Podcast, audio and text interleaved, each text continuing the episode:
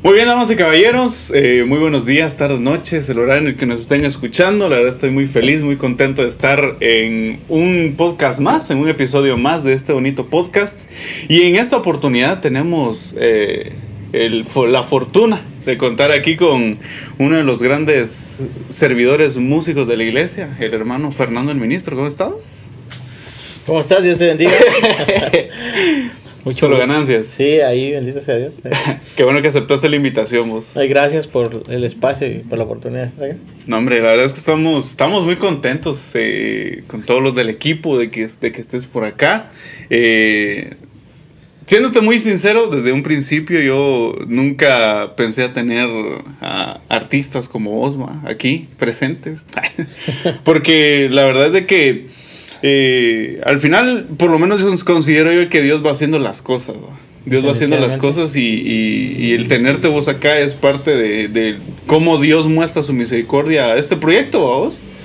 Porque de no ser así, de esto no, no pasaría. pues definitivamente Dios tiene el control de todo y pues gracias a Él es que estamos acá. Simón, muchas gracias por estar aquí vos, te agradecemos bastante y igual a todos ustedes que nos ven, que nos escuchan en Spotify, que nos ven en, YouTube. Eh, muchas gracias por el apoyo. Eh, no olviden suscribirse, darle like, compartir este bonito podcast con Fernando el Ministro. Y pues en esta oportunidad me gustaría iniciar este podcast, pues conociéndote un cachito más, vamos. ¿Cómo, cómo fue que eh, esa transición de Fernando a Fernando el ministro, cómo fue que iniciaste vos en todo este rollo de, del servicio, cómo fue que conociste de Dios. Bueno, empezamos por ahí, ¿cómo fue que, que conociste vos de Dios? Pues, eh, mira, yo creo que para, para, responder esa parte o esa pregunta eh, tenía que volver mucho atrás, de previo a haber conocido al Señor, porque soy el, el menor de 10 hermanos. Eh, familia de escasos recursos, eh, un papá alcohólico que le golpeó a mi mamá, eh, mi mamá una mujer que trabajó bastante fuerte por, por sacarnos adelante. Eh, mi mamá falleció cuando yo tenía 12, mi papá falleció casi un año después. luego, por cuestiones de, de, la vida, terminé viviendo en la calle, en situación como, como niño de calle, ¿verdad? Porque estaba en una infancia muy difícil y adicto a pegamento, adicto a la marihuana, eh, pertenecía a una mara, eh, me dediqué a robar durante un tiempo, parte de lo que vivía y situación en la que, en la que vivía que, mi, mi estabilidad emocional era bastante rígida, yo era de, de, aquellos tipos de, que, que piensa o que le metieron esa psicología de que eh, los hombres no lloran. Mm, aunque a veces sentía depresión, tristeza, vacíos y todo eso, yo siempre me aguanté las ganas de llorar y evitaba eh, sentir esa sensación, ¿verdad? Llegó un momento en que toqué fondo y ya no tenía, o sea, no tenía para dónde. Y recuerdo que intenté quitarme la vida con un revólver hechizo. Y este revólver, eh, pues funciona con unos resortes y algunas ligas o hules. Y tenía eh, un clavo que se le golpea la parte de atrás de la bala. Resulta que me puse el, el, revólver, eh, que era solo de un tiro, en la cabeza. Y accioné el, el, arma. Entonces el clavo golpeó la bala, pero no la detonó. Y tres veces hice, y no detonó, y no detonó. Entonces me quedé frustrado porque me sentía tan, tan, tan inservible y tan fatal que sea ni para matarme sirvo. Y, o sea, para mí fue esa, esa parte fue como que donde yo toqué fondo y, yo quería desaparecer, que mi vida era una porquería, una basura. Y me sentía que no valía nada. Eh, precisamente esa noche, porque era como las 2 de la mañana cuando estaba haciendo eso, eh, fui a buscar a un amigo que yo conocía de, de, la iglesia, el único que conocía el único que le hablaba de la iglesia. Y a su casa llegué, toqué la puerta, él abrió la puerta, cuando vio que era yo, abrió la puerta y me le tiré encima y me solté a llorar. Entonces lloré bastante, me, yo creo que ahí lloré durante lo que durante años no había podido llorar. Me desahogué con él. Luego él me dijo, bueno, dale, sentate en el sillón, descansar, ya platicamos, te desahogaste, y mañana vamos a, a seguir conversando, pero descansar. Yo vivía en la calle, pues, o sea, mi situación era, era de, una persona en situación de calle, y me quedé a dormir en el sillón de su casa. Al día siguiente la mamá se levanta, eh, me mira que yo estaba despierto, me dice, mijo, venga, que coma. Y me sirvió comida. Y lávese la cara, ahí está la- el agua. Y bueno, yo me lavé la cara y todo, me fui a sentar en la mesa, comencé a comer, la señora platicando. De repente se levanta mi amigo y le dice, mamá, él es Fernando, Fernando es mi mamá. La señora sin conocerme me sirvió comida, me atendió, A la gran. y para mí eso fue bien impactante, porque eh, yo decía cómo era posible que ella con tanta confianza me tratara y sobre todo con, con el amor que lo hacía. Luego él le dijo, mira, eh, Fernando se va a quedar con nosotros eh, a dormir dos o tres noches mientras arregla su situación. Esas dos o tres noches se convirtieron en cuatro años que yo estuve viviendo con esa familia. Eh, fue un proceso durante el cual toda la familia iba a misa, hasta el perro iba a misa. y yo me veía obligado a ir a misa con ellos. Si ves. Pero yo lo hacía por agradecimiento con ellos, no porque yo quisiera saber de Dios. Sí, cabal. Entonces yo iba a misa con ellos y me sentía incómodo que la señora, la mamá de mi amigo me decía, la señora, eh, mijo, métase la, la- la camisa en el pantalón, así se ve mal y, y hace, o póngase suéter, si va a salir póngase suéter. Entonces yo, yo después comencé a pensar, yo dije, ella está cumpliendo como la función de mi mamá. Y, y la, la forma como me trata, la forma como me atiende, los regaños que me da y todo eso, como que fueron a, ayudando a, entender que, que me lo decía por, Por amor. amor. Entonces, eh, yo iba a misa por, por, como te decía, por agradecimiento.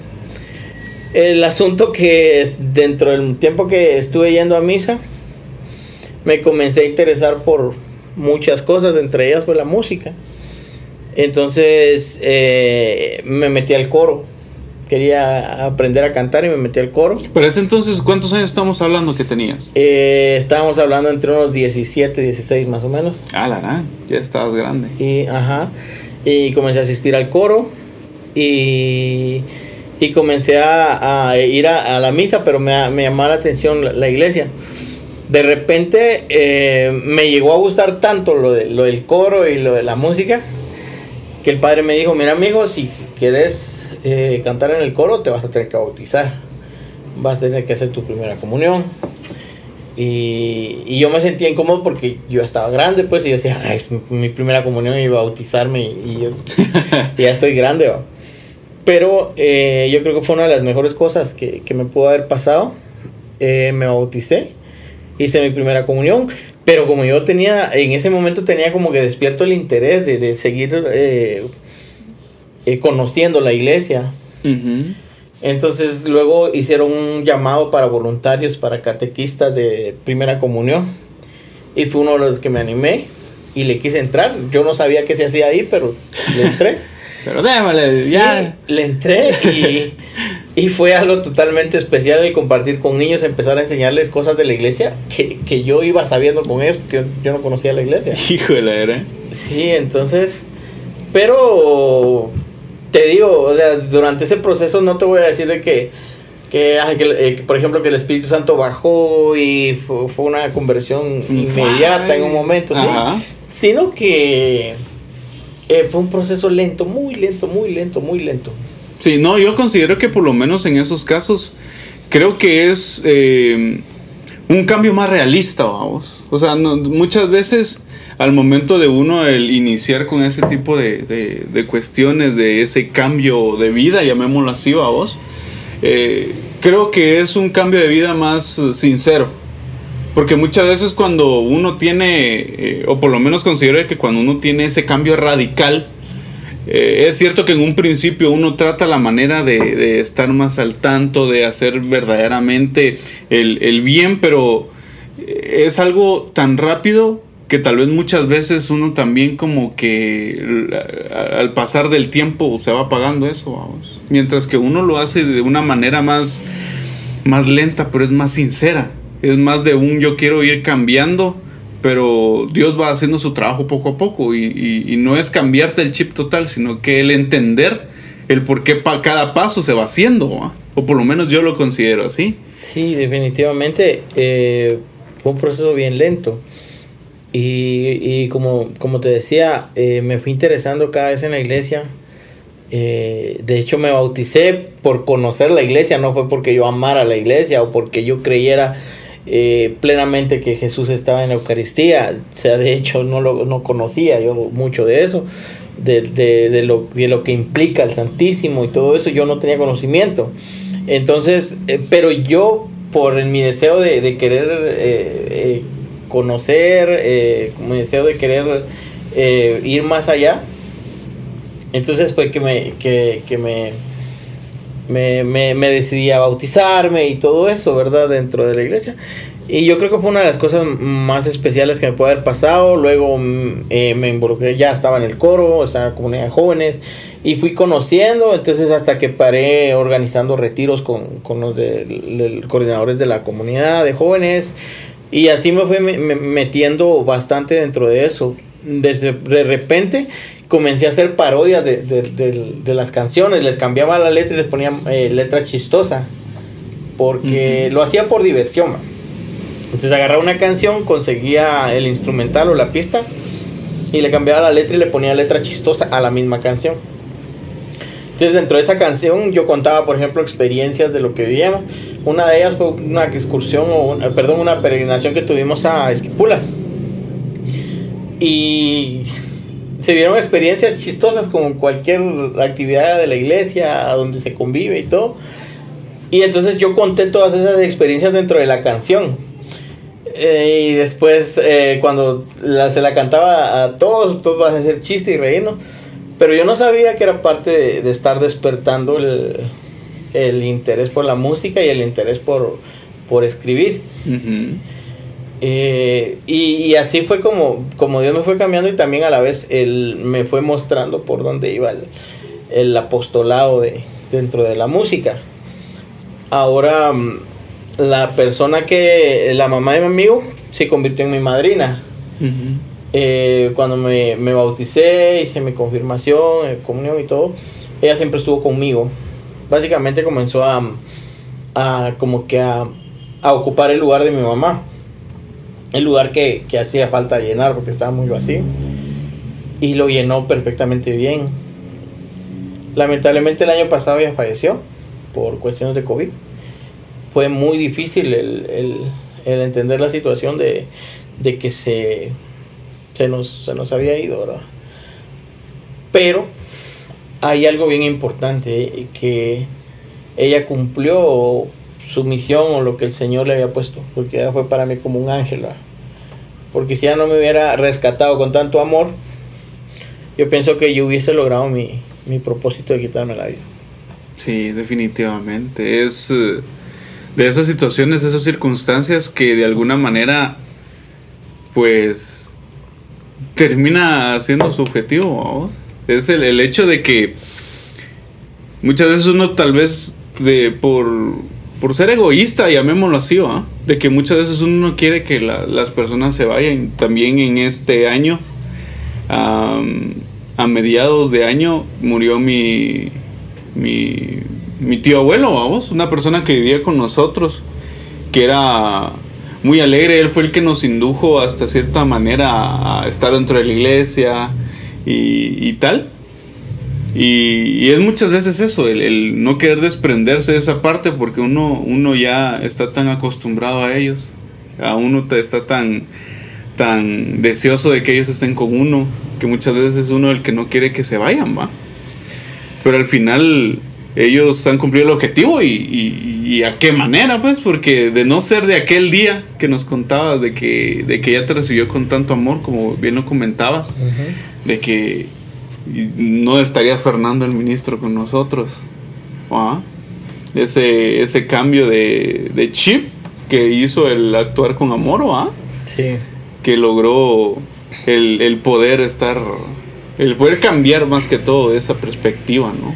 Sí, fíjate que yo siento que ahí es donde se cumple la palabra de Dios donde dice, y el, y el verdadero amor cubrirá todas las faltas, y el verdadero amor echa fuera todo temor, porque yo tenía muchos miedos dentro de mi corazón, pero conforme, conforme ella me, iba amando tanto y me iba haciendo parte de su familia, eh, todos esos miedos se comenzaron a, disolver y las faltas, o sea, mis errores, mis pecados y todas las situaciones que yo había vivido anteriormente por la mala vida que llevaba, y comenzaron a quedar atrás.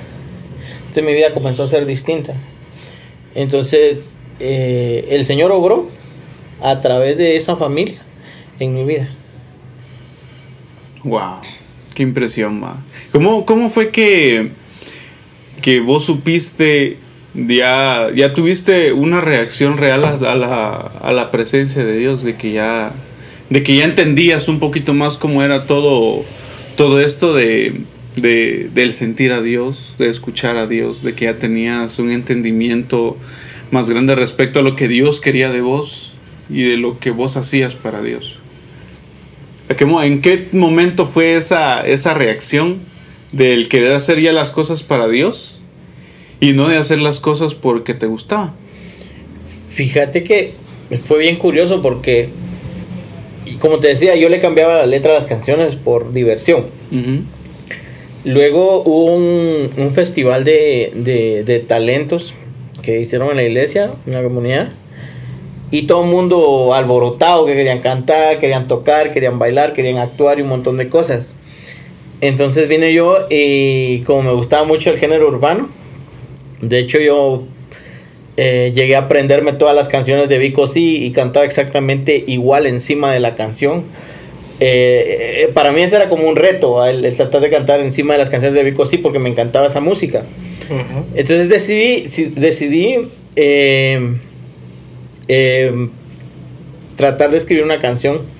Conseguí una pista que, bajé de, internet y escribí una canción y me la aprendí, pero como yo me, no me animaba todavía a cantar, ah, le hablé a otros tres chavos, cuates míos de, la iglesia, que eran de la comunidad de jóvenes, que si le entraban, va.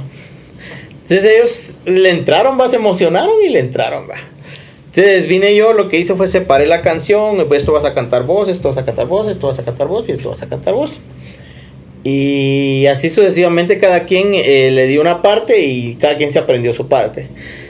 El día que, que nos tocaba presentar la canción, todos nerviosos y todo el rollo, que la primera vez que nos íbamos a parar frente a, frente a 20 personas. y entonces... Eh, Cantamos, pero cuando me tocaba a mí cantar la parte que me correspondía, se me olvidó la letra. Híjole. Tal vez por los nervios y todo eso. Se me, se me olvidó la letra. Y. Y entonces aquellos no supieron qué hacer. Al final fue una vergüenza. Porque yo, yo quedé mal y cuando si yo me descuadraba, se descuadraban ellos. Entonces al final nos perdimos todos y, y fue un desastre. Fue un desastre. Entonces, eh, eh, aparte de, eso, pues, aquellos se enojaron conmigo por eso. Y me dijeron, yo ya no vuelvo a, intentar hacer algo con vos, ¿va? Pero a mí me, quedaba ese, ese, deseo de seguir intentando. Y luego volví a escribir otra canción con, con letra, letra que hablaba de Dios. Y me gustó. Y ahí comencé a hacer otra, pero lo hacía por como por hobby o, no sé, pero me, gustaba hacerlo. Con el tiempo me fui dando cuenta que, que, tenía una facilidad para poder expresar palabras eh, o frases o mensajes dentro de, dentro de un compás, de una pista. Y con rima, o sea, tenían versos, y, o sea, era un verso y, y, tenía su rima y todo concordaba.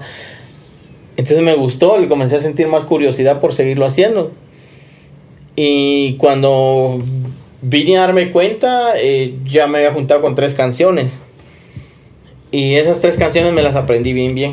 Yo recuerdo que, que yo bajaba aquí a la parroquia de Inmaculada Concepción a, a, hablar con, con los coordinadores de, de, pastoral. En ese caso era el que estaba de coordinador era Marlon. Y Y entonces eh, me recuerdo que, que yo le llegaba a decir que si me daba espacio para cantar, ¿va? que yo quería cantar mis tres canciones. Y me daban, me dieron espacio. Y recuerdo que, no sé si te acordás que de parte pastoral siempre hacían convivencias, que creo que cada mes o cada dos meses era, era la convivencia que hacían, ¿verdad? Aquí en el salón parroquial. Y, y comencé a, a pedir espacios eh, eh, para, para cantar.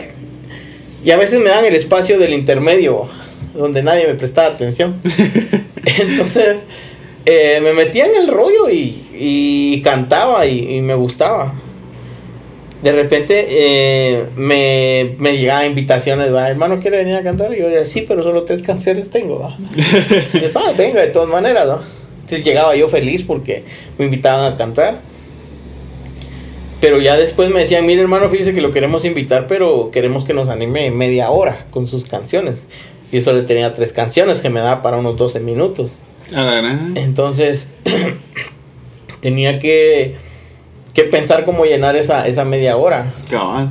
Entonces, la, las primeras veces canté dos veces todas las canciones, las tres canciones, ¿no? pero para llenar espacio. Pero después comencé a, a, escribir y comencé a escribir y, y, y mmm, cuando sentía ya tenía 10 canciones. Entonces ya con esas 10 canciones yo, yo, cubría, digamos, una parte del tiempo. Pero fue bien curioso porque todo fue lentamente sin, sin yo darme cuenta, sin caer en la cuenta de, de, que era un ministerio lo que el Señor me estaba dando. Sí, cabal. Yo lo veía por algo que me gustaba, por algo que amaba hacer. Nunca lo vi como una misión o como un ministerio. Uh -huh. Pero el Señor me fue cambiando el concepto eh, a medida que iba avanzando. Sí. Cuando cae en mí la, la responsabilidad de hacer una grabación de audio, ya entrar a un estudio profesional, recuerdo que yo estaba en, en una comunidad de jóvenes en Victoria, uh -huh. de, de Villalobos, y al terminar de cantar, el pianista era un amigo mío que se llama Juan Carlos Medrano.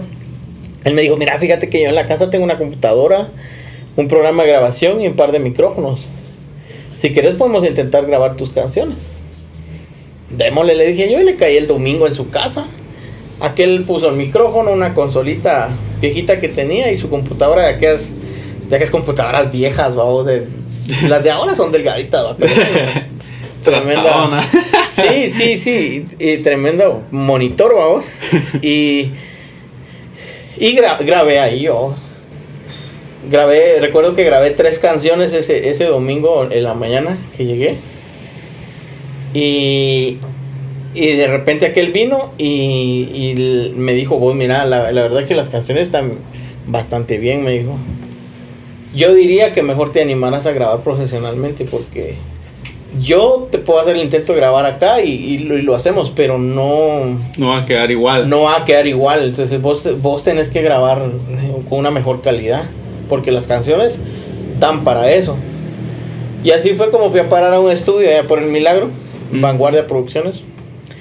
Y fui a parar por allá, fui a grabar. Grabé mis primeras 10 canciones. Eh, recuerdo que el disco ya terminado con portada y y las 10 canciones completas de grabación las lanzamos en la Feria Católica. Ah, ¿verdad? En el año del 2005. Oh, logrón. Y la, la, el, fue el primer, el primer eh, disco. Pero fue increíble la aceptación porque, porque en ese tiempo recuerdo que música urbana en Guatemala solamente existía Danny MC uh -huh. y Fray Richard. Ajá. Entonces, eh, solo ellos dos eh, habían en, en, cuestión de música urbana. Y entonces eh, aparecía yo con, con, también con música urbana, pero obviamente cada quien tenía su estilo. Uh -huh. y, y, cuando yo lanzo el, el, el, disco, la gente lo comienza a comprar y de repente comienza a recibir llamadas, invitaciones y y sorprendente, ¿verdad? Porque todo fue a través de, del disco en la Feria Católica, donde muchos adquirieron esa, la música y me comenzaron a invitar a, a, comunidades. Entonces, ahí fue donde yo me di cuenta realmente que yo ya, ya había estado eh, siendo el proceso, eh, el- la parte del proceso de un ministerio de alabanza en el cual yo no sabía, ¿Sí ves? porque yo no tenía la noción de eso todavía. Y tal vez me tardé mucho en entender lo, lo que Sí. Dios quería, pero, pero al final eh, comencé a conocer comunidades, me comenzaron a invitar. De repente empiezo a recibir correos que la música estaba sonando en El Salvador, que la música estaba sonando en México, que la música estaba sonando en República Dominicana. Y, y, y esa fue la época del, del hi-fi. Ah, la An- gran. Antes de Facebook. sí, fue hi-fi. Y, y recuerdo que, que comencé a agregar, eh, me comenzaron a agregar gente ahí en, en el hi-fi y que me escribían y me decían, mira, eh, yo soy del Salvador. Y así sucesivamente me escribían y, y a mí me impactaba bastante. Y resulta que la gente tenía esa música, como en ese entonces no había plataformas digitales.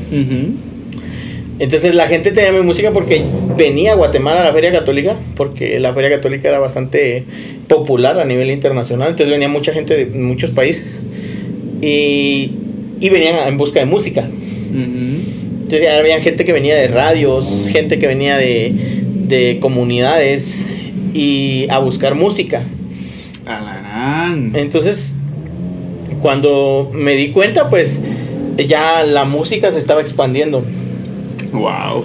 Pero, pero sí fue bien sorprendente el, eh, eso. Y como te digo, en ese momento yo caí en la cuenta que era un ministerio lo que Dios estaba formando.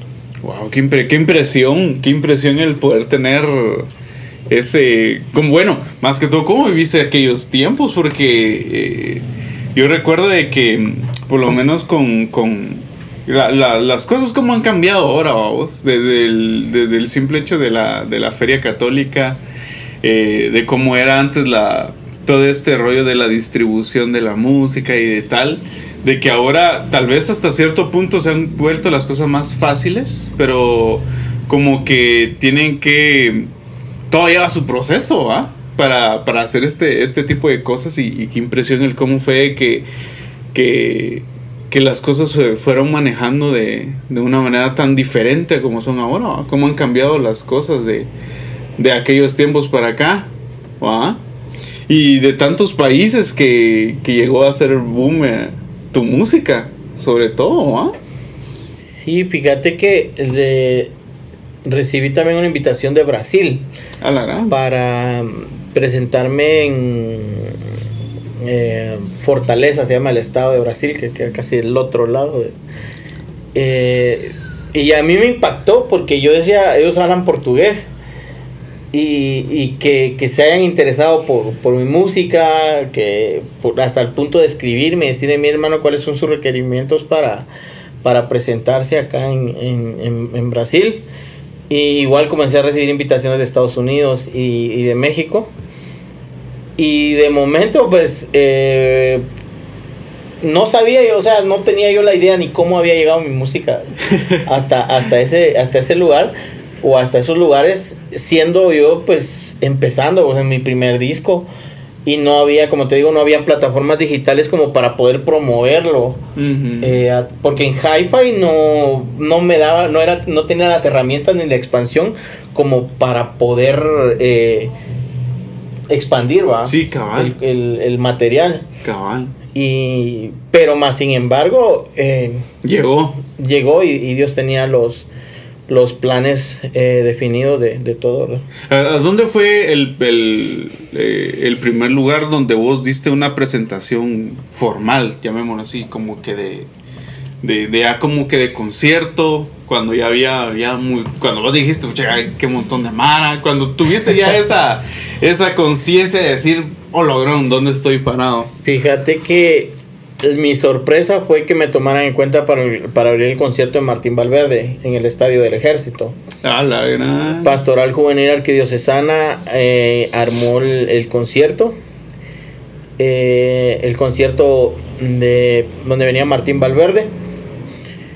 Y a mí me sorprendió ver tanta gente. Me sorprendió ver eh, verme a mí mismo subir en una tarima eh, cantando mis canciones. ¿Cuánta, ¿Cuánta gente estábamos hablando? Fíjate que realmente, si lo vemos desde un punto de vista, eh, no era mucha. Ajá. Pero para mí sí era mucha. Definitivamente. Porque yo, yo te digo, yo lo más que había cantado era frente a 15, 20 personas, 30, tal vez un máximo. Pero si estamos hablando con decir 100 personas, para mí era un montón, va. Pero en el estadio del ejército yo calculo que tal vez eran como unas 3.000 o 4.000 personas más o menos en el estadio. del ¿Tres mil o cuatro mil? Ah, la Sí, en el estadio del ejército. y, y fue bien sorprendente eso, pues, o sea, yo, yo no me la creía.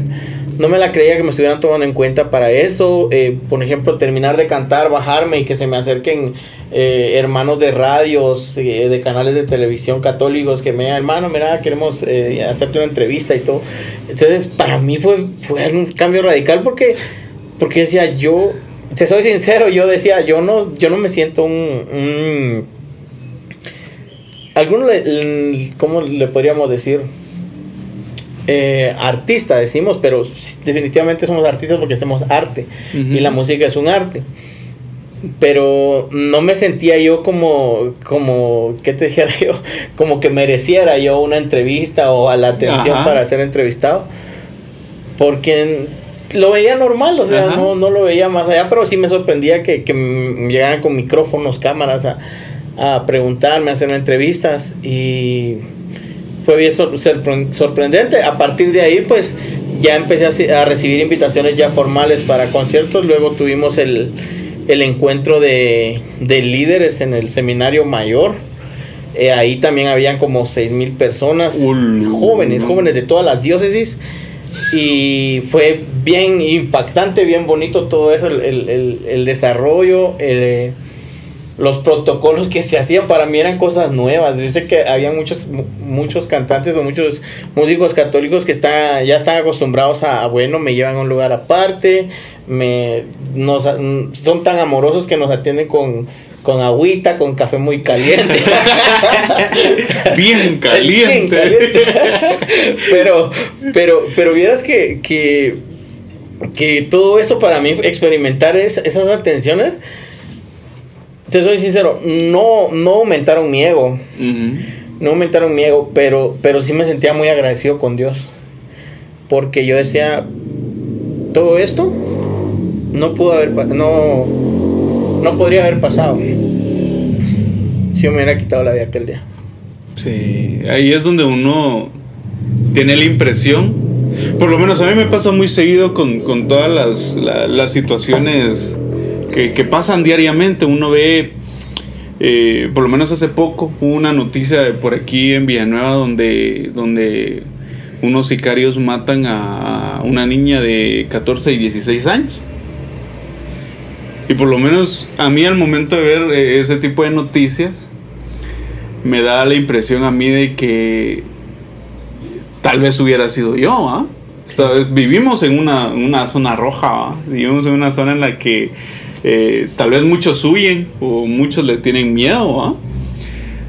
pero el ver cómo Dios transformó esa situación y nos logra poder poner en, en- otro lugar a su servicio y en la cual vemos muchas cosas que tal vez nunca pensamos el haber vivido. Por ejemplo, gracias al servicio, gracias a lo que Dios me puso en el camino, yo he logrado conocer más lugares de los que hubiera pensado conocer si no hubiera estado dentro de la iglesia. Exacto. Y creo que es la misma reacción la que, la que uno tiene, ¿va? Porque la verdad es de que al final es Dios quien va trazando el camino. Y uno solo dice sí, ¿va? uno simplemente dice sí y Dios termina de hacer el otro chance. ¿Cómo fue eh, el momento en el que a, a- a Fernando el ministro le dicen de ir a otro país? De, ¿cómo, cu- ¿Cuál fue la impresión de Fernando cuando, cuando le, le- le hacen el comentario o le preguntan al respecto? Fíjate que hubieron varias, varios lugares donde, donde me escribieron. eh, ya te comenté algunos. Pero realmente el primer lugar donde se confirmó fue en El Salvador. Eh, me contactaron de parte de Radio Luz y eso fue a través de, wa- de, de Hi-Fi. Ah, la. Todavía a través de Hi-Fi. Me contactaron y me dijeron de la radio que querían hacerme una entrevista y y que si podía pues eh, llegar allá, a la radio. Entonces, ahí sí te soy sincero, yo me emocioné, me, me, dio una alegría, una felicidad, porque, porque me, era una sorpresa el, el, el ver que, de que en otro lugar, otro país, me estuvieran tomando en cuenta. Y entonces eh, yo hice lo que pude por todos mis medios para poder ir a esa entrevista a la radio. Y resulta que aquí en, en Guatemala yo comencé a ver eh, cómo le, qué, en qué buses o, o, cómo podía viajar a El Salvador.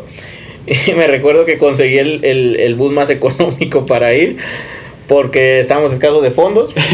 y, y resulta que el día que yo iba a esa entrevista, eh, llegando a la carretera El Salvador, asaltaron el bus donde yo iba. Ah, la vida. Entonces eh, me dejaron sin dinero, se quedaron con mis documentos. Ah. Eh, nos amenazaron de que nos iban a matar y todo el rollo. Y ah, fue un caos total en el bus. Eh, íbamos en, en, en, el bus y sin saber, o sea, sin saber qué, qué íbamos a hacer o qué iba a pasar, porque yo dije, bueno, sin documentos, ¿cómo pasa la frontera? Y a todos nos habían quitado los documentos. Entonces, eh, sin documentos, ¿cómo pasamos la frontera? Pero tenía el compromiso de la, de la entrevista y yo dije, si me quedo, si me regreso, ¿cómo me regreso? Porque si yo me hubiera bajado el bus, ¿qué hacía yo en carretera El Salvador? Y el bus iba a seguir su, su ruta. Sí, definitivamente. Entonces eh, tomé la decisión de quedarme en el bus y seguir, seguir la ruta. Y dije, en la frontera, pues algo tiene que pasar. Después estuvimos detenidos en la frontera casi como hora y media, mientras esclarecían las situaciones y todo eso del, del, del, del asalto. Y entonces nos, ya nos dejaron pasar sin documentos a todos. Eh, llegué yo a la, a la, terminal sin poder comunicarme con, con las personas que me daban porque no llevaba teléfono, no llevaba cómo comunicarme, me, me han quitado todo. Y precisamente en la terminal me estaban esperando. Llegué, me recogieron, me llevaron para la radio, terminamos hablando de la experiencia. Y me decía, le decía al hermano, menos mal que fue en Guatemala donde te asaltaron. Juela, porque, porque si nos hubiera dado vergüenza si te habían asaltado en, en, El Salvador. pero, pero sí, eso fue la, la, primera experiencia que tuve cuando salí del país. Entonces el hermano, el, el director de la radio, eh, me decía algo bueno tiene que pasar con tu ministerio para que para que, para que pase ese tipo para, de cosas. para que tengas tanta prueba en, en, en los procesos ¿no? y y a partir de ahí pues eh, la radio fue un apoyo total. Luego tuve oportunidad de, de, de estar en Honduras Nicaragua en San José Costa Rica en Panamá eh, estuve por México también y, y, realmente ha sido bien, bien especial el, el momento de, de, de, que uno llega a, a, un lugar y aunque no ha sido, o sea, no ha sido trascendental en lugares muy lejanos o algo así, pero, pero más sin embargo, eh, como son otras culturas, es bien especial el, el, el, ver que hay gente que te, que te tiene cariño, que te tiene aprecio por algo que plasmaste en algún momento en, en una canción, ¿verdad? Cabal, sí, es... Uh es impresionante el, el, Bueno, yo no sé vos, pero naturalmente cuando uno hace algo, es bonito que alguien le diga, ah, qué bonito. Wow. Pero no, yo creo que, que, es más especial cuando uno hace algo para Dios y dice qué bonito porque sabes de que a través de lo que estás haciendo no tratas de, de, de plasmar algo tuyo, ¿verdad? Hasta cierto punto sí, pero, o sea, no, no, no es el chiste, llamémoslo, ¿verdad?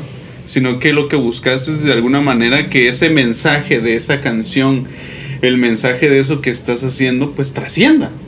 El, el poder tener un enfoque diferente, el poder tener de alguna manera ese sentimiento que vos tenés, el plasmarlo en alguien más, que ese alguien más lo haya entendido, lo haya hecho suyo y que eso lo comparta con vos creo que eso es una de las, de las, de las cosas que más impacto dan. Al momento de, de crear algo y, y, de ver cómo es que va creciendo, cómo es que se van haciendo estas cosas. Ahora, me gustaría tal vez entrar un poquito al tema del, de tu música en sí, ¿verdad? ¿Por qué eh, te gustó tanto el plan urbano eh, me- contábamos tras, eh, detrás de cámaras un poco respecto a, a, a- a- a tu música, a todo lo que has hecho, y nos comentabas respecto a que no te gusta de que todas las canciones suenen como que de una manera que sean iguales, ¿no? ¿A qué se debe este, este pensamiento? ¿O cómo fue que vos supiste de que todo lo que hacías no tenía ese mismo, ese mismo ritmo, esa misma manera de hacerse? Sí, fíjate que, mira, yo no, te puedo decir que no soy un, un músico experto o estudiado, etcétera, ¿verdad? Con mucha preparación no soy un gran músico. Me- Dios me dio el, el talento y el don para, para hacer lo poquito que puedo hacer dentro de la iglesia con la música, pero, pero me comencé a dar cuenta que, por ejemplo, la tecnología comenzó a... ¿Cómo le podríamos decir a eso? A reemplazar a ciertos músicos. Ahora, ¿por qué te digo esto? Porque yo recuerdo que cuando, antes de que yo empezara a cantar, yo me recuerdo que habían, por ejemplo, conciertos de, de, de grupos de, por ejemplo, merengue. Entonces vos mirás una orquesta completa, trompetistas, guitarristas, bajo, pianista y todo eso. Ajá. Todo ese rollo, un- como unos 12 músicos. Y se oía bien rico todo eso en vivo. ¿va? Y hoy en día eh, ese mismo tico- eh, tipo de musicalización ya no la graban en vivo, sino que la hacen con, con, con controladores. eh, ya no, ya no se, se, se contrata a músicos para grabar ese tipo de cosas. Exacto. Y entonces es más barato para el que organiza el evento contratar a un cantante que lleve con sus pistas que a, un- a un A cantante que lleve con montón. todos sus músicos. Entonces eso se, se empieza a como que a compactar, ¿verdad? Ajá. A, a la, la tecnología comienza a sustituir ciertas cosas, así como el teléfono comenzó a sustituir las cámaras fotográficas, comenzó a sustituir eh, los radios y un montón de cosas de que, que se compactan en, en un celular, ¿verdad? Asimismo han habido cosas y entonces yo me puse a pensar también, ¿va? Si te das cuenta hoy en día es muy difícil que encontres a alguien que esté produciendo canciones de merengue, canciones de salsa, canciones de, de rock, es muy poco. Sí lo hay, pero, pero es muy poco. Entonces yo me puse a pensar que si esa música estaba siendo eh, en, en un tiempo desplazada, de hecho hoy en día el, el, el reggaetón y el trap han marcado una tendencia, aunque sabemos que el contenido no es muy bueno, pero más sin embargo lo ha hecho tendencia por la cantidad de consumidores de ese tipo de música. que hay. Pero entonces yo comencé con música eh, rap, con hip hop. Pero yo me puse a pensar, yo dije, esto tarde o temprano también va a ser desplazado. Entonces me ponía a pensar cómo puedo hacer yo para mantenerme y tratar de, de poder ofrecer cosas distintas o poder ofrecer eh, a la iglesia o a la gente de la iglesia y gente que no es de iglesia música que de algún momento tenga la calidad, de algún momento tenga el, el- mensaje adecuado o proyectado para, para poder eh, no ser desplazado eh, musicalmente. Entonces aproveché que, que estaba aprendiendo a tocar guitarra, entonces comencé a componer con, con guitarra, cosa que yo no hacía antes, porque cuando no sabía tocar guitarra, entonces yo solo componía sobre una pista y, Y ya, y era rap nada más. Pero ahora yo pues eh, he logrado a- aprender un poquito a ya armar una melodía, a, a hacer una figura dentro del musicalmente para, para una, una composición. Y, y entonces eso me ha permitido el hacer cosas distintas. Entonces ahora yo te puedo decir que dentro de mi música vas a escuchar rap, vas a escuchar reggae, vas a escuchar eh, merengue electrónico, eh, vas a escuchar música electrónica. Y pronto salsa. sí, pronto salsa. Entonces, eh, tratando de siempre hacer cosas distintas. Ahora, ¿por qué? Porque, por ejemplo, va a haber gente que no le gusta el rap, pero le va a gustar una canción de, de, de reggaetón y, el, y, el, y el, el mensaje va a llegar. Va a haber una, una persona que no le guste ni el reggaetón ni el rap, pero va a escuchar una canción de reggae y, aparte, y en el reggae le va a llegar el mensaje o algo. Pues tratando siempre de, de, de ir más allá, ¿verdad? De, de innovar, de ir tratando de buscar nuevas ramas ahí donde poder encontrarse puchica, vos, qué, qué nivel. Eh, por lo menos es algo de que en lo personal, y yo que he trabajado con varios, varios músicos, eh, no tienen ese, ese mismo pensamiento de, de ser tan, ¿cómo se diría? Melómanos, de tan, tan, tan diversos tal vez, ajá, tan diversos respecto a eso, porque si es como que buscan un nicho, se queden en ese nicho porque ese me gusta y aquí podemos explorar, ¿va? Y es como que de ahí ya no nos movemos, porque sabemos de que eso va a funcionar, pero es muy interesante el ver cómo cómo poder cambiar esa perspectiva y el poder tratar la manera de ir buscando otras ramas, que me parece bastante interesante el, el, el cómo lo buscas. Y, y, la verdad es que te ha funcionado muy bien, por lo menos yo escu escuchando las pistas que teníamos por ahí, sí, es como que aquí, aquí hay, aquí hay algo. no, y la verdad es que sí, eh, por lo menos recuerdo yo una de las, de, de las canciones con las cuales eh, yo reconocí a Fernando el Ministro. Y te lo comentaba hace poquito de que era la de la de Sigue Pa'lante. Ah, Sigue Pa'lante. Esa es, eh, esa fue, eh, ¿cómo se dice? La, la bandera de batalla, vamos. Es algo que yo recuerdo de que yo era niño, tal vez tenía unos 9, 10 años. Y con mis primos estábamos ahí. Sí, ya no puede, sí. sí, la verdad es de que. ¿Cómo, ¿Cómo te topó ese choque de generaciones? ¿Cómo fue el que de repente. Yo sé que te ha pasado, y que de repente viene alguien de. de 13, 14, 15 años con vos y te dice vos, qué buena estás a tu rola. Fíjate que ha sido bien impactante el, el, eso, porque te voy a comentar una experiencia. Eh, hace algún tiempo estuve en un concierto en El Salvador, antes de la pandemia. Uh -huh. Y terminé mi participación y me recuerdo que casi estaba el escenario y hacia un lado eh, estaba una mesa donde yo tenía a la venta mis discos. Entonces eh, terminé de cantar y me fui para donde estaban mis discos. Uh -huh. Entonces hubo, hubo hermanos que llegaban a comprarme discos, otros para que tomase alguna foto conmigo. Y hubo una hermana en especial que, que llegó, me abrazó del cuello y no, sol, no me soltaba y no dejaba de llorar. Entonces yo no, no entendía qué pasaba, porque no me soltaba. Y cuando me soltó y se comenzó a limpiar las lágrimas, me dice, hermano, yo sé que a usted no le, no, no le entiende qué es lo que me está pasando, pero, pero le cuento mi experiencia. Resulta que yo tengo 67 años. Toda mi vida he sido lesbiana. Hace algunos años yo eh, comencé a asistir a una comunidad católica y me convertí, cambié mi vida. Pero hace, hace poco me decía, yo eh, decidí renunciar a la iglesia y volver a mi vida del lesbianismo. O sea, regresar a la vida que, que llevaba. Y, y, cuando yo ya estaba convencida de regresar, me dice, eh, por alguna razón, alguien, alguien pone, pone radio luz y empieza a sonar, sigue para adelante.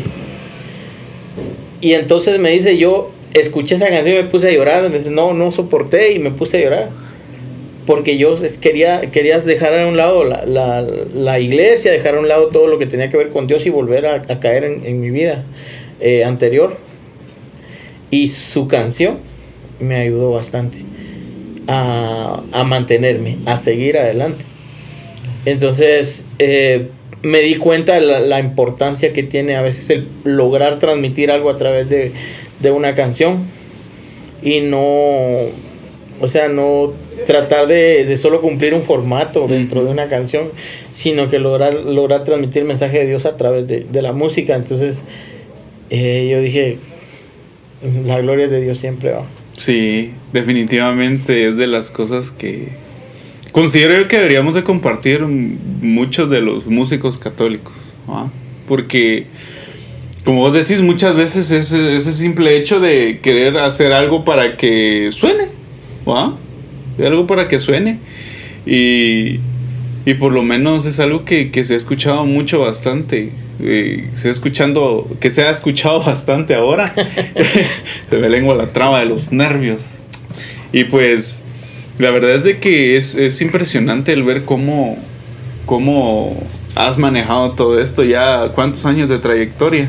Fíjate que desde que empecé a cantar para hoy ya van 23 años. 23 años, ya casi los 25. ¿Qué, qué, qué se espera de Fernando el ministro para los 25 años? Fíjate que pues, espero estar más viejo. Fíjate que, mira, yo no sé, yo no sé hasta dónde me va a llevar Dios. Eh, siempre he tratado de que, de que las situaciones que me pasan dentro del ministerio traten de ser siempre enfocadas a lo que Dios quiere de mi vida lo que Dios quiere del ministerio. Yo voy a llegar hasta donde Dios me, me permita llegar. Soy, eh, te digo, un servidor más dentro de la iglesia. Eh, no me considero una estrellita de la iglesia, ¿verdad? me considero un servidor más dentro de la iglesia. Y el Señor me va a llevar a donde Él considere, ¿verdad? Yo soy como el alma misionera, ¿verdad? Eh, a donde el Señor me envíe y entonces dentro de, de, eso pues yo tengo que trabajar bastante siempre musicalmente hasta que el Señor me dé vida y te puedo decir que ni siquiera sé si, si voy a llegar a, a cumplir los 25 años dentro de la, de la música el Señor tiene su, su ya plasmada la historia de mi vida, ¿verdad? Pero lo que sí te puedo decir es de que mientras el Señor me mantenga con vida, eh, voy a seguir sirviendo al Señor a través de la música y voy a seguir trabajando para Él a través de la música. Me alegra mucho escuchar eso. La verdad es de que considero, te considero a vos y a tu música como una verdadera fuente de más que de fe, de esperanza de esperanza para muchos porque eh, como el testimonio que nos comentabas de, esta persona, hasta dónde has llegado a resonar y el poder ver de tu parte esa, eh, esa humildad a vos y ese verdaderamente deseo de servicio para la iglesia es de admirar. La verdad es que es de admirar mucho lo, lo, que, lo que vos haces porque... Mm, no es algo normal que se vea en la iglesia, vamos. O sea, la verdad es de que lo que vos haces muy pocos lo hacen. Y eso es algo que, que como te digo, es de admirar, vamos. La verdad es que te, te agradezco eh, de todo corazón que estés acá. Yo la verdad siento muy sincero, si no, no me no esperaba que vinieras o que vinieras vos acá, porque en realidad este proyecto tampoco es como que muy resonado, reconocido, siquiera en nuestro nicho que es Día Nueva. Pero la verdad es que es algo que hacemos mucho de, corazón porque lo que buscamos es, es, llevar ese mensaje de lo que vos has vivido, de lo que nuestros invitados han vivido y cómo han podido sobrellevar eh, esas situaciones tal vez difíciles, complicadas que han tenido en su vida. Y el poder mostrarles a todos aquellos que tal vez estén pasando por un momento difícil o por una circunstancia de la cual ellos ni, ni sabían o esperaban tener, pues el tener también ese toque de esperanza de parte de nuestros invitados. La verdad que nos llena de alegría el poder contar con, con tu testimonio, el poder contar con, con tu música y, y sobre todo el, el, poder saber de que, de que aún existen esos, esos servidores que sirven, vamos. Porque ahora hay muchos que se llaman servidores que casi ni sirven. y es que es así, vamos. La, la, lastimosamente es, es así. Hay muchos que ya solo van a llenar el, el lugar, vamos. Solo a decir soy servidor, pero casi ni se ven o se notan ahora. ¿va? Ya no está ese espíritu de servicio de de llévame a donde los hombres necesiten tus palabras, sino. Que me llamen cuando necesiten más de algo. ¿va? Y, y si quieren más y si no, no. sí. Como incluso para ese, ese aspecto, cómo han cambiado los tiempos. ¿Cómo sentiste vos ese cambio de lo que es uh, el servicio antes y cómo ha sido el servicio ahora? ¿Te ha tocado experimentar con ese, con ese cambio? Fíjate que eh, me hablas con respecto a lo que ahora que usamos con plataformas y todo eso, ¿no? Eh, podría ser, sí.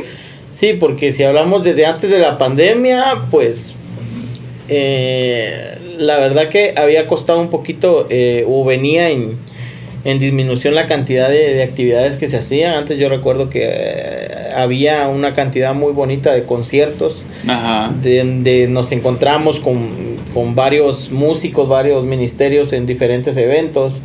Y por ejemplo, yo iba a cantar a un lado, terminando de ahí salía porque tenía que ir a cantar a otro lado.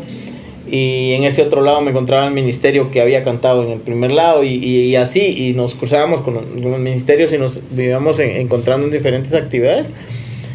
Y, y era muy, muy afluente la, la cantidad de, de conciertos que, que, se hacían dentro de las parroquias. Luego de eso eh, comenzó cierto desierto de, de, de, actividades previos a la pandemia. Uh comenzaron a disminuir la cantidad de actividades. Y cuando llega la pandemia, pues viene a como que a, a darle duro a, a, a distintos eh, lugares o ramas o campos, no sé cómo llamarle, uh -huh. a nivel eh, general. Y en este caso los músicos, ahí sí que músicos tanto de iglesia como músicos seculares tuvieron un golpe bastante fuerte porque por ejemplo músicos seculares pues que tocan en restaurantes y todo pues, ya no siguieron no podían seguir cantando pudieron seguir tocando. Los músicos dentro de la iglesia la misma situación no pudieron seguir cantando no pudieron seguir tocando por eh, distanciamiento social y todo ese tipo de cosas. Y, y entonces viene el, el rollo de las plataformas digitales verdad eh, usar Zoom y otro tipo de, de, de plataformas para hacer eh, actividades dentro de la iglesia virtuales, lo cual es bastante complicado y aparte complicado hasta incómodo a veces. Porque por lo menos a mí se me complicaba mucho. Porque como nadie se lo esperaba, había, habíamos personas que todavía no teníamos eh, acceso a Wi-Fi. Y, y entonces era muy complicado transmitir con los datos del teléfono sí. y hacer todo ese tipo de cosas. Entonces nos fue obligando a, a, a encaja, eh, no encajarnos, sino a, a, inclinarnos hacia, hacia usar ya el, este tipo de plataformas. Pero totalmente es bastante incómodo, te podría decir, porque estás cantando frente a, una cámara o frente a un teléfono y no es lo mismo que estar cantando frente a los hermanos en una comunidad. Sí. Donde no hay una misma disposición. Exacto, sí. Y la interacción con eh, eh, no se puede interactuar igual verdad entonces sí. eh, bien extraño pero sí fue bastante difícil para para los músicos ese tipo de cosas. Pero de alguna manera también nos ayudó a aprender también verdad porque eso es lo importante. Aprendimos a usar este tipo de plataformas. Sí. Ese este cambio sí ha sido bastante complicado. Gracias a Dios pues eh, y ahí vamos viendo cómo van cambiando las cosas, ya gracias a Dios ya, ya va caminando todo este asunto y pues pues gracias a Dios ya a ver a ver cuándo ya regresamos a la a aquella normalidad sí. aquella, y a ver cómo es que va a funcionar esa nueva normalidad Exacto. porque el, este cambio virtual que llegamos a tener eh, va a afectar en nuestra manera de socializar de como la teníamos antes, ¿va? Uh -huh. De por sí ya se ve, ya se nota, ¿va? El, el cómo, cómo es este cambio.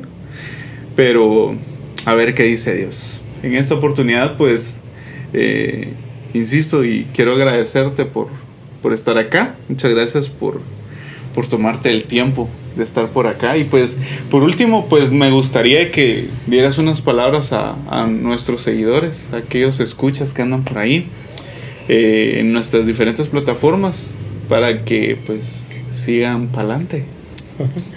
Bueno, eso luego, pues eh, quiero agradecer a ustedes por el espacio y, por la labor que, que, realizan, el, el poder eh, permitirnos eh, llegar a, a, diferentes tipos de, de de lugares a través de las redes, eh, con este tipo de, de, actividades, este tipo de desarrollos que, que, dentro de la iglesia nos hacen falta mucho también, ese, ese tipo de, de actividades.